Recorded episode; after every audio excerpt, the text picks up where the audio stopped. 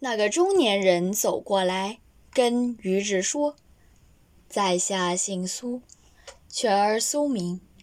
他说很少跟年纪小的朋友下棋，想和令千金下一盘棋。”好啊，于志说。家禽拿了杯清水，走到苏明的桌子，在他的对面坐下来。猜子后，家禽黑子先行。大家很快布阵，看来水平差不多。下棋百多步后，苏明技胜一筹，看来快要胜出。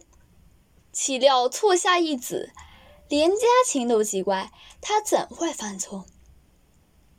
苏明不断在心里责怪自己，继续下去并不能扭转局面，只好说：“我输了，承让。”嘉庆说：“苏明对自己的错失感到难以置信，专心复盘，将大家下过的每步棋子重下一遍，既悔恨大意，更能想象眼前的女孩可以下得那么漂亮精妙。”嘉晴默默喝水，看见苏明的眉心打结，很是懊恼。“我十五岁，你多大？”苏明突然问：“九岁？”嘉庆答：“九岁。”苏明睁大眼说：“我竟然败在九岁女孩手上。”别失望，不少棋友都曾败在我手上的。嘉庆笑说：“你入段多久？”“没有，我是业余的。”“老板呢？”“爸爸是六段。”“你为什么不入段？”爸爸说：“外婆不许，外公也不喜欢，所以爸爸不让我专注围棋之上。”跟你一起进来的是你的外公？不，你忘记吗？我刚才介绍过，他是我爷爷。